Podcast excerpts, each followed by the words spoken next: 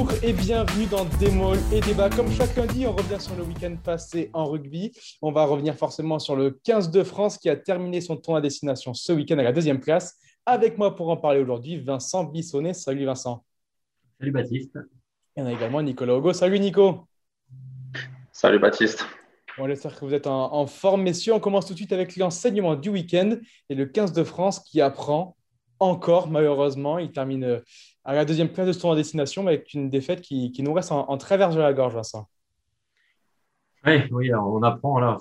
on dit qu'on ne, perd jamais, mais qu'on apprend. Là, il y, a, beaucoup de choses à, retenir de cette, de cette défaite. Euh, aussi bien dans, la préparation du, match, hein, euh, avec cette, cette configuration un petit peu inédite où on savait qu'il fallait gagner de 20, 20 ou 21 points euh, pour, euh, pour remporter la, décision finale. On voit voilà, que ça, je pense quand même ça a perturbé les, un petit peu les joueurs dans la, dans la conduite du match, dans son approche. Et euh, jusqu'au dénouement, hein, avec cette, euh, cette fin de match, on va dire, euh, bâclée, saccagée, euh, un peu de, de, long en large. Il y a beaucoup, beaucoup de choses à, à retenir. C'est une défaite qui, voilà, qui peut être très, très utile pour, pour la suite.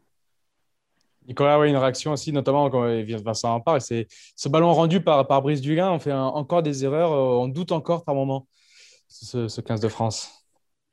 Oui, bon, je crois qu'il hum, y avait une part chez les Bleus, là, ils ne savaient plus trop quoi faire en fin de match. Ils étaient fatigués par le tournoi et surtout, ils, savaient que la partie allait se terminer, qu'ils n'allaient pas remporter le tournoi. Et donc, je suppose que dans leur tête, cette déception-là primait sur, euh, sur une victoire face à l'Écosse. Et ils ont manqué de lucidité, notamment Brice Dulin, comme il l'a reconnu euh, dans nos colonnes. Euh, il a manqué de lucidité pour mettre ce ballon tout simplement en touche et accepter finalement euh, cette seconde place et de perdre le tournoi, mais de gagner un match. Après, effectivement, cette défaite-là va nous faire apprendre, notamment aussi parce que ben, entre le premier match du tournoi et cette défaite-là, on a vu que ben, l'équipe de France était obligée de, de s'adapter. Alors, Fabien Galtier a dit à l'arbitrage, qui a changé par rapport à l'automne, mais surtout euh, au comportement des adversaires. On voit des adversaires. On est passé d'une équipe euh, qui ne faisait peur à personne à une équipe qui fait peur à tout le monde. Donc on voit euh, que ben, Antoine Dupont, il n'a pas le même rendement en début de tournoi qu'à la fin du tournoi, que on ne peut pas se contenter de, laisser d'un jeu de dépossession, comme on appelle ça, de laisser le ballon à l'adversaire, parce que de toute façon, tout le monde s'est adapté. Antoine Dupont, il a quatre, adversaires toujours auprès des rucks et lui tombe dessus. Euh, quand on utilise le pied euh, sur le champ profond, nos adversaires ont toujours trois, quatre euh, joueurs présents et ne se font plus prendre par le jeu au pied, donc c'est difficile d'occuper. Donc on est obligé de porter plus le ballon. C'est ce que les Français ont voulu faire face à l'Écosse. Ils se sont un peu fatigués dans ce jeu-là et ça a peut-être compté à la fin. Et surtout, avec la pluie et le vent contre, eh ben, ils n'ont pas réussi à sortir bien de leur camp, notamment en première mi-temps, et ça a servi les Écossais. Oui, Vincent, tu, tu, partages forcément ce, ce 15 de France qui, qui n'affronte plus les mêmes équipes quelque part, qui, qui, qui, qui défie les Français dans, avec leurs armes un petit peu. Ah oui, on a, on a vraiment l'étiquette du, du chassé maintenant, hein, qui n'est pas, le, qui est pas la, plus, la plus facile à, à porter. Euh, effectivement, à, à, ce sujet, on, a, on peut dire hein, qu'on a pris un peu une, je pas une leçon d'humilité, parce que je ne pense pas que les joueurs étaient, euh, étaient arrogants, quoi que ce soit, mais de manière générale, le rugby français, on a tellement, euh, on a tellement, on a tellement envie que cette équipe elle, brille, on a tellement, on a tellement foi en elle euh, bah, qu'on a un peu oublié que les, bah, les autres aussi en fait ont du talent. Euh, on a, voilà, on s'est peut-être vu un peu trop beau de, manière générale, hein, observateur, observateur confondu. Voilà, et je pense que ce tournoi nous a ramené un petit peu les pieds sur terre. et ça nous montre que cette équipe a énormément de talent. mais c'est pas la seule. Les Gallois ont du talent, les Écossais ont du talent, les Anglais ont du talent. Et euh, voilà. Et donc il faut, bah, il faut euh, pour que ce talent il soit, il se convertisse en victoire, bah, il faut de la maîtrise, il faut de la, il faut de la gestion, il faut une préparation mentale irréprochable, il faut euh, bien appréhender le contexte dans son ensemble, ce qui n'a pas été le, cas avec tout ce qui s'est passé autour de la bulle sanitaire. Et voilà. Donc voilà. autant de leçons à retenir pour la, pour la suite. Nicolas, pour, euh, pour rester euh, sur le match de, ce France-Écosse, en, quoi les Français t'ont déçu et en quoi on attendait peut-être, dans quel secteur tu attendais plus de ce, ce, vendredi soir? Ah, si on doit être déçu, je pense que c'est peut-être dans le jeu au sol ou euh, dans les zones de plaquage où les Écossais quand même ont eu l'air de dominer ces phases-là. Ils nous ont ralenti les ballons, ils nous ont empêcher de nous déplacer vite sur le terrain. On avait l'impression qu'ils étaient un peu là, ils faisaient leur loi sans qu'on trouve quelque chose à redire. Donc on était un peu là, on était un peu dominé là. Et c'est vrai qu'on pouvait s'attendre à ce que les Français changent le match, quoi. Que, comme ils avaient su le faire face au Pays de Galles lors des 20 dernières minutes. Ils avaient changé euh, leur rendement dans le jeu au sol. Bon, là, ça n'a pas été le cas. Peut-être qu'il manquait vraiment euh, l'apport de, de, Paul C dans ce secteur-là, hein, qui est vraiment euh, un des meilleurs du Caisse de France pour faire la loi au sol et, et pour éclaircir un peu ces zones de plaquage. Il n'était pas là et ça s'est peut-être ressenti. Ouais, il y a aussi le, le jeu au pied qui a vraiment permis à, qui a vraiment permis à l'Écosse de, de, renverser la pression, hein, parce que bon, le, le, début de match était quand même plutôt à notre, en notre faveur. Et, c'est vrai qu'avec le, le, jeu au pied de, de, Russell, le jeu au pied de, de Spartog, euh, magnifique euh, samedi soir, ils ont vraiment, voilà, ils ont vraiment réussi un peu à verser le, le cours des choses. Et, euh, et c'est vrai qu'à partir de là, on s'est un petit peu, on s'est un petit peu enlisé, quoi. On a été pris un petit peu dans le, on a été un peu cadenassé et on n'a jamais vraiment réussi à, voilà, à reprendre la main sur le, cette partie qui a été une sorte de, de ping-pong un peu partie à, partie à rebondissement. Et c'est vrai que stratégiquement, on n'a pas eu de, n'a pas eu, j'ai pas senti d'emprise en tout cas de, de, de la part des Bleus. On n'a pas réussi à jouer, on n'a pas réussi à jouer sur le rythme qu'on voulait en fait. On s'est adapté toujours au rythme écossais. Alors bien sûr, on a des fulgurances, c'est ce qui nous a permis, euh, et des très bons joueurs, ce qui nous a permis de longtemps faire la course en tête et, et d'avoir euh, la possibilité de remporter le match. Mais pour euh, vraiment assommer cette équipe d'Écosse et, et, et viser une victoire large comme ça devait être le cas, il fallait vraiment s'imposer, imposer son rythme, imposer son jeu. Et les Écossais ont dominé là-dessus. Okay. Comme vous le disiez plus tôt, les Français ont été un petit peu pris dans le tapis, par, et pieds dans le tapis par, ce, ces 21 points d'écart. On sent qu'ils ont, perdu le contrôle du match, le fil du match, à cause de cet écart qu'ils devaient faire ça. Ouais, parce que je pense qu'inconsciemment, même si, euh, même si je pense que les, consignes de Fabien Galtier devaient être on ne peut plus clair. Hein. On, construit son match, on prend, on prend l'ascendant, on, on se met sur les, les rails de la victoire et après on lâche les, les, les chevaux. Mais je pense qu'inconsciemment, euh, quand on voit que le, le score tourne pas en, tourne pas en notre faveur, quand on voit que les Écossais à l'approche de la mi-temps sont encore devant, on se dit euh, la victoire, euh, va falloir euh, déjà produire un bel effort pour aller la chercher. Et alors pour aller chercher le, le, le, le gain de, du tournoi, ça va encore être un deuxième effort. Mais je pense, mine de rien, que voilà, ça, ça doit troubler un petit, peu, un petit peu les esprits, ça doit trotter dans, dans, la, dans la tête. Et euh, voilà, avec ce scénario un petit peu, un petit peu bizarre, hein, on a l'impression que chaque équipe prenait un petit peu l'ascendant à, à, tour de rôle. Ouais, j'ai quand même l'impression que, que, ça a joué quoi, négativement sur, euh, sur la prestation des Bleus. Effectivement, je pense qu'à chaque fois que les Écossais sont venus en camp français en première mi-temps et qu'ils ont mis, ne serait-ce marqué que trois points, ah, c'était un coup mental des Bleus, quoi, qui se disait, ben, c'est quand même trois points qu'on devrait rattraper encore plus par la suite, quoi. L'écart, il était plus de 21, mais de 24. Donc, à chaque fois que les Écossais ont marqué des points, ils ont réussi à le faire euh, assez régulièrement euh, en première mi-temps. Ça mettait un coup de bambou euh, derrière la tête des Bleus. Après, il y a ce tournant à la fin de la première mi-temps, c'est là où vraiment où le, où le match bascule, quoi, avec cette pénal touche à 14 contre 15. Euh, bon, même si c'est un, même si c'est un trois quarts Startup qui, qui a, qui a écopé du carton jaune, c'est vraiment le tournant parce que là, on peut basculer à plus 10 avec une, une supériorité numérique à, à venir. Euh, voilà. Après, il y a ce, ce, choix de bloc de saut là, en fond d'alignement qui ne paye pas. Mmh. Euh, la variation n'a voilà, pas, été, a pas été audacieuse sur le coup. Et bon, qu'on le veuille ou non, ça a vraiment été un, je pense, ça a vraiment été un des, un des tournants négatifs pour, euh, pour le 15 de France. Pour finir du coup sur cette première thématique de l'enseignement du week-end, est-ce qu'on peut hum, on, la thématique, c'était le 15 de France apprend encore. La question que je me pose également, c'est est-ce que le, France, le 15 de France a appris Tout simplement parce qu'on a vu que l'an passé, on perdait le tournoi à cause de, petites erreurs. On pense évidemment à, Antoine Dupont qui, dégage en touche à, la 79e contre l'Angleterre, qui nous coûte un, le point qui fait remporter le tournoi aux Anglais. Et on voit encore le, ce 15 de France-là qui, qui, fait ses petites erreurs ce week-end. On pense à Brice Dugain, on pense aussi à Antoine Dupont et, ce coup de pied à l'aveugle un peu pour Ficou, alors qu'on est en position de marque et, qui nous fait perdre la balle et, et qui rend ballon aux Écossais, qui arrive à se dégager loin. Quand on met tout ça bout à bout, est-ce que, est que vous avez le sentiment que sur cet aspect-là, de la gestion du match, Nicolas notamment, le 15 de France a-t-il progressé ou pas, tout simplement, sur, sur l'année passée? On a progressé, on l'a vu notamment en Irlande, on a mieux géré euh, ce temps-là. On, arrive mieux à gérer des moments difficiles. Euh, il nous a manqué un moment en, Angleterre euh, qu'on aurait certainement dû mieux gérer, qui nous a coûté la victoire. Et quelques moments contre l'Écosse. Je pense que quand même, ça sert un vécu collectif, le fameux vécu collectif là, et on apprend, forcément, on apprend là. Mais après, visuellement, voir des, des, progrès transcendants, je suis pas sûr. Mais effectivement, tout ça, ça va servir pour les mois à venir, c'est obligé. Ce qui est à noter par rapport à, l'année dernière, pour répondre à ta question, Baptiste, c'est que l'année dernière, il y a vraiment un match où on était passé complètement au travers. Euh, c'était le match en Écosse. Hein, euh, on rate la première mi-temps, euh, on perd un peu le, match aussi dans les têtes hein, avec, avec Mohamed Awas qui, qui pète le plomb, on peut le dire. Et puis une deuxième mi-temps où on n'arrive pas non plus à inverser la pression en infériorité numérique. Donc il y avait vraiment, en deux, sur le tournoi 2020, vraiment un gros faux pas. Voilà, on peut le dire, un match match à, oublier. Euh, là, on a toujours répondu présent, donc c'est déjà quand même, une, euh, déjà quand même une, un vrai progrès, il faut, il faut le noter. Après, effectivement, voilà, oui, on a, on a, on a un peu l'impression qu'il y a toujours euh, un ou deux grains de sable qui vont se mettre à un moment donné et qui vont, qui vont enrayer la belle mécanique. Hmm. Ouais, c'est vrai que bon, on est impatient avec cette équipe et ça fait quand même oranger. Hein. Là où tu as raison, c'est qu'on a joué la victoire jusqu'à la 80e quasiment dans tous les matchs, puisqu'on perd en Angleterre à la 77e, je crois, et qu'on perd contre l'Écosse après la 80e. Donc on est toujours dans les matchs, on, est, on, boxe toujours jusqu'au dernier round. Il, nous manque, il nous manque de mieux finir.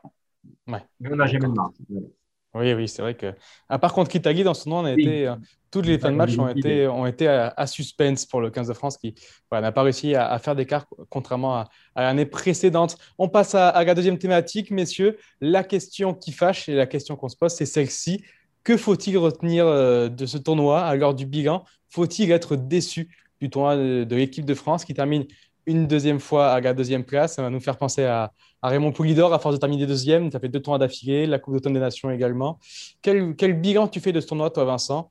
Est-ce que, est que tu es déçu ou pas de ce 15 de France?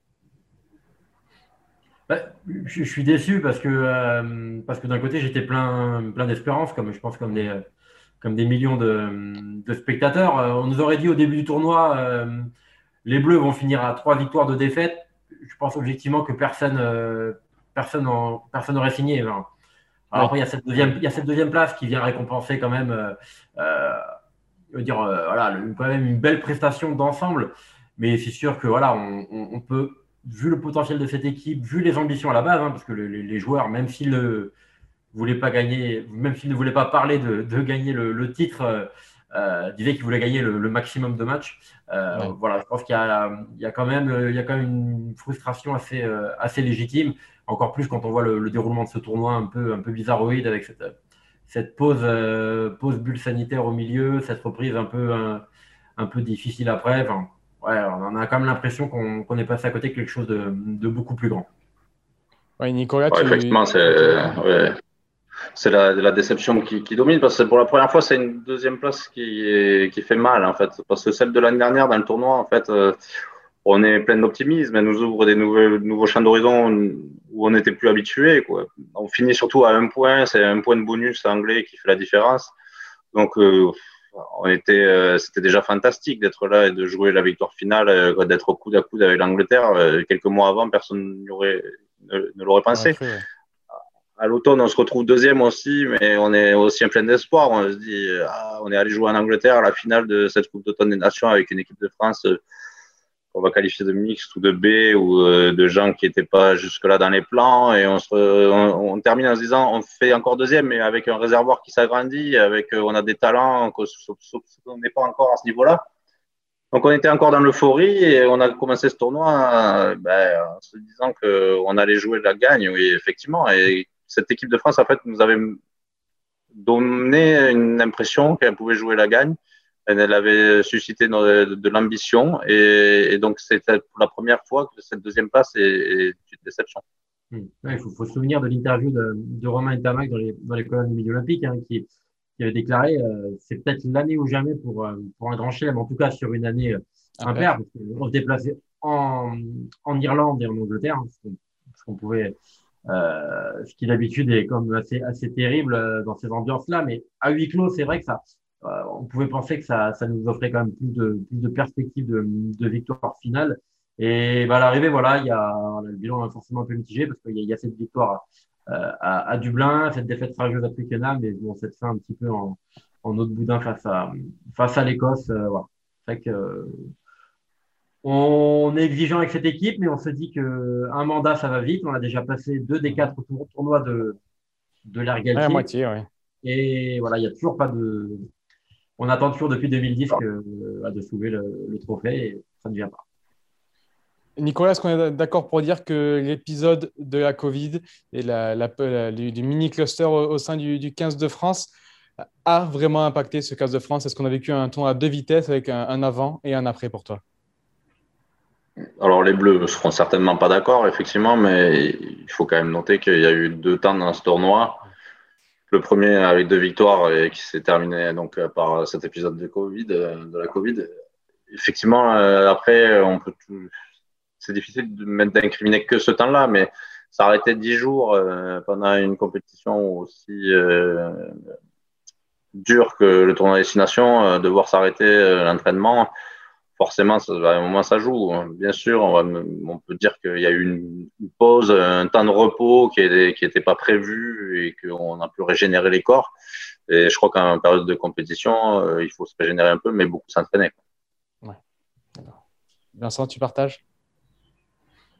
Oui, oui, oui, oui. Euh, après, c'est vrai que notamment si on fait un peu le bilan euh, individuel, il y a des joueurs voilà, pour, pour, qui on a vraiment l'impression qu'il y a eu un avant et après Covid.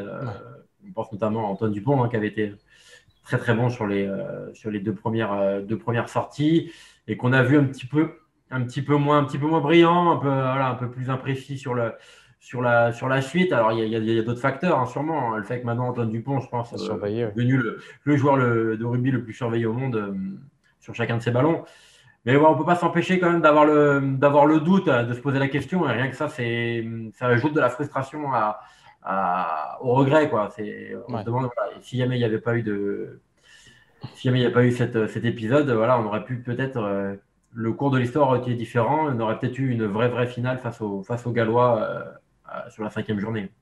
Je crois que euh, il y, a une différence à noter, c'est que bah, l'épisode Covid, euh, parce que les Français disaient on ne peut pas s'en sortir, servir comme excuse parce que l'Écosse a aussi eu trois matchs derrière et a mieux géré ça fait pour L'Écosse, ils ont continué quand même à s'entraîner pendant cette période-là. Ça a été vraiment un temps de, de récupération active, pas, pas, juste de rester à la maison et d'attendre que le Covid passe.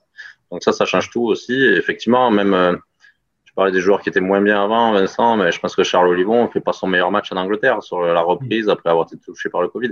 Et alors qu'il est intestellant deux semaines après contre le Pays de Galles et même assez bon euh, contre l'Écosse. Il y avait besoin de remettre une machine en route alors qu'elle aurait dû euh, être un train qui passe à grande vitesse dans ce tournoi. Même d'autres joueurs comme Vakatawa, on a l'impression qu'il est, complètement cuit, notamment dans les matchs contre l'Écosse, euh, ça. Oui, ouais, il fait partie des joueurs. Euh, bon, lui, c'était un petit peu différent parce qu'il revenait de, il revenait de, de, il revenait de blessure, mais euh, oui, il fait partie des joueurs aussi, voilà, qu'on n'a pas vu à son meilleur niveau euh, sur, sur la fin de tournoi. Et voilà, ça, fait partie des, petits points où on, voilà, on a envie de réécrire l'histoire et, le, dénouement est, scellé. Voilà, d'accord, très bien, merci. Et comme on le disait, du coup, on a, on a de quoi être déçu après les, les belles promesses qu'on avait eues l'an passé. Voilà, maintenant, on aura un tournoi l'année prochaine avec trois réceptions. On reviendra à la charge en disant que c'est peut-être l'année ou jamais l'année prochaine pour remporter le tournoi, enfin, 12 ans après. Mais bon, l'équipe de France aura également une tournée à disputer cet été en Australie. Croisons les doigts si, les conditions sanitaires le permettent. Mais on va changer de sujet. Maintenant, on va revenir au, top 14, messieurs. C'est les coups de cœur et coups de gueule. Tout simplement parce que Top 14 a, a repris ce week-end. Et ton coup de cœur, Vincent, il concerne Thomas Larangera, le briviste. Oui, voilà, Thomas Larangira, euh, qui était absent depuis, euh, depuis deux bons mois des terrains. Et, euh, et, du côté de Brive, on attendait de le voir revenir sur le, terrain avec, avec impatience, parce que bah, parce qu'il est très important dans le dans l'effectif, hein, dans ses qualités de, de joueur et, de buteur, mais aussi parce qu'il lui manquait deux points pour atteindre le, bah, le cap des 1000 unités avec avec Brive. Donc, bon, voilà, un coup de chapeau pour un peut-être un des joueurs les plus les plus sous cotés du du top 14, hein, quelqu'un qui a vraiment su s'affirmer en, en Pro D2, voilà, on va dire étoffer un peu sa, sa panoplie de, de, de joueurs, euh, devenir un des meilleurs buteurs du, du, top 14 et voilà qui voit un peu bah, tout le travail, toute la, toute la fidélité aussi, parce que 9 ans dans un club euh, maintenant en, équipe, euh, en équipe une, euh, bah, ça devient quand même de, de, plus en plus rare. Et voilà, donc euh, il, est, il, a été, il a été, il a été honoré honoré par le club euh, de ce week-end. Et voilà, c'était important de, de souligner un petit peu tout cette, cet accomplissement, ce, chemin parcouru par, par l'arrière breviste. Et 1000 points, c'est pas rien parce que Thomas Laranjara, il était quand même à un moment, j'allais dire barré, mais pas barré, mais en concurrence avec Gaëtan Germain, qui était le buteur attitré du club. Ah oui, il a vraiment explosé tous les, tous les compteurs et il a que 28 ans en plus, donc il a encore de, belles années et, et, on peut dire voilà, il y a de fortes chances pour que ce soit l'homme le, l'homme d'un seul club. Euh, mhm. On peut espérer le, voir maintenant viser les pourquoi pas les pourquoi pas les 2000 hein, à 200 points par saison, ça peut aller ça peut aller très vite. Euh, ça peut aller très vite. En effet. On passe à ton coup de gueule, Nicolas, et il concerne le, RCT pour, pour ce match de, de samedi soir euh, en prime time. Du coup. Oui, bah, effectivement, parce que le RCT n'a pas du tout existé à Lyon. Euh, on s'attendait à une vraie empoignade entre deux concurrents euh, pour la phase finale et ça a tourné à la gifle, pour pas dire autre chose. Euh, Toulon a été balayé, euh, tout simplement. Euh, alors, le coup de gueule contre les Toulonnais, assez facile à faire. Euh, ils n'étaient pas là, mais coup de gueule aussi ben, contre. On va revenir sur cet épisode de Covid, mais en fait qui a, qui a, impacté les clubs et on le voit, ils devaient gérer déjà beaucoup de doublons et là c'était un doublon supplémentaire qu'ils ne pouvaient pas anticiper. Ça s'est retourné là contre Toulon qui avait beaucoup d'internationaux, euh, Rebadge, Serein, Gros, Olivon, Tao Fefenois, donc euh, c'est quand même cinq joueurs de l'équipe donc, euh, bah, balayé, euh, balayé à Lyon et ben, ça a aussi impacté Toulouse aussi, on peut aussi en parler, qui a perdu à domicile face à Montpellier, pareil, impacté euh, par euh, ce doublon qui n'était pas prévu. Donc, euh, on remercie encore cette bulle sanitaire qui a éclaté à Marcoussis. D'accord, très bien. Alors, c'était qui se retrouve hors des, des places qualificatives provisoirement? C'est vraiment une des, des informations de la, de la journée parce qu'il y a il y, a, il, y a, il y a un mois de ça, on les voyait, on les voyait plus à la lutte pour le, pour, la troisième place à domicile. Et, et là, le, le, le, RCT qui se fait rattraper par, par Lyon, ça, ça promet une fin de saison euh, sous tension euh, dans le Var. D'autant plus que dans cette journée-là, euh, Castres est revenu et n'est plus très loin et on voit qu'il y a un concurrent de plus. Donc attention à Toulon. On le, on le, dit, on le répète, mais c'est vrai qu'on va avoir une, une, fin de saison très, très haletante pour, pour les qualifications, notamment aux phases finales de ce championnat top 14. On a hâte.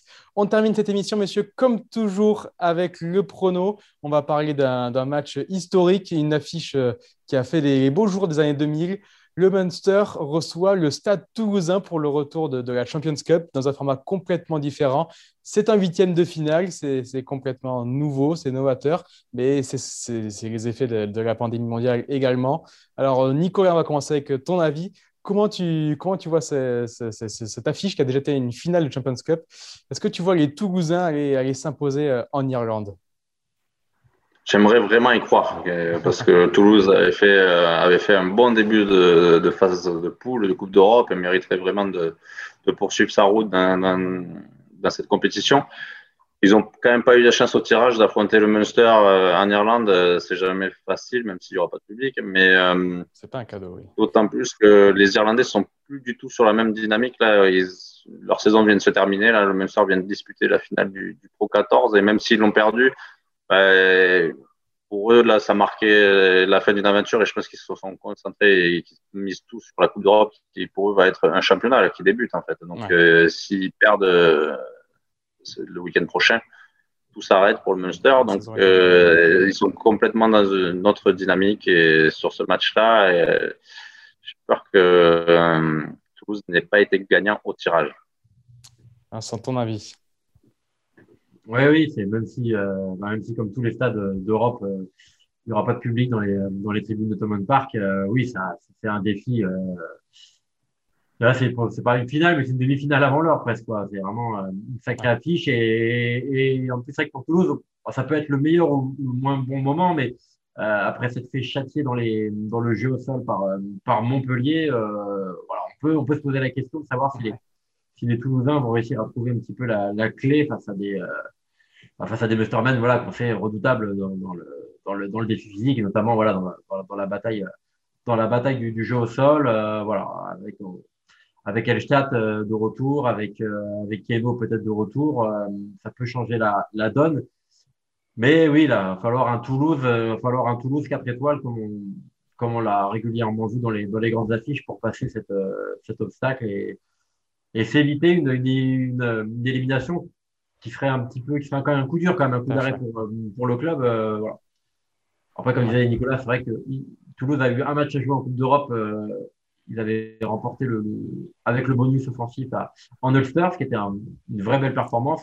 Et euh, voilà, à cause d'un forfait sur tapis vert, euh, ils se retrouvent à l'extérieur en huitième. C'est un peu, un peu injuste. C'est dur, c'est dur. Il y, a une, il y a une véritable il y a une véritable inconnue sur ce match. C'est en fait, il devait y avoir une semaine Toulouse aurait dû récupérer ses internationaux depuis 15 jours. Là, ils les ont depuis euh, samedi dernier, euh, qui sont revenus. On ne sait pas dans quel état physique et psychologique ils vont être euh, avant d'entamer un tel match de phase finale. Alors que le Munster a déjà récupéré ses, internationaux depuis 15 jours et peut travailler tranquillement. Là, vraiment, on voit que Toulouse prépare ce match dans l'urgence. D'accord. Alors, messieurs, Alliance Mouille, euh, on a dit un grand défi pour les Rouges et Noirs ce week-end. Le match donc euh, samedi à, 16h. Nicolas, qu'est-ce que tu vois du coup? Si tu devais faire un, pronostic, un écart de points, une victoire, qu'est-ce que, tu vois pour l'instant? Je vais quand même miser sur Toulouse parce que je ne voudrais pas leur porter la poisse. Mais ça sera serré, je pense, 16-6 comme le Leinster en finale de Pro 14 a battu le Munster samedi dernier. Vincent un petit 22-15. Voilà, un petit, euh, je vois aussi un match assez accroché, mais voilà, je vois bien quand même. Euh, je vois bien Toulouse qui répond présent dans, le défi et puis un petit éclair euh, d'un Colby, d'un Dupont, voilà, pour, pour, remporter la, pour remporter la décision comme ils nous en avaient habitués. D'accord, très bien. Merci beaucoup, messieurs. Merci à vous pour votre fidélité chaque semaine. Donc, retrouvez toutes nos analyses pour cette Champions Cup vendredi dans votre journal Midi Olympique. On vous rappelle également que ce week-end, c'est le début du tour à destination féminin. Voilà des analyses à retrouver également à, ce sujet. Comme je vous le disais, merci pour votre fidélité et bonne semaine de rugby à tous avec Rugby Rama et Olympique.fr. Au revoir.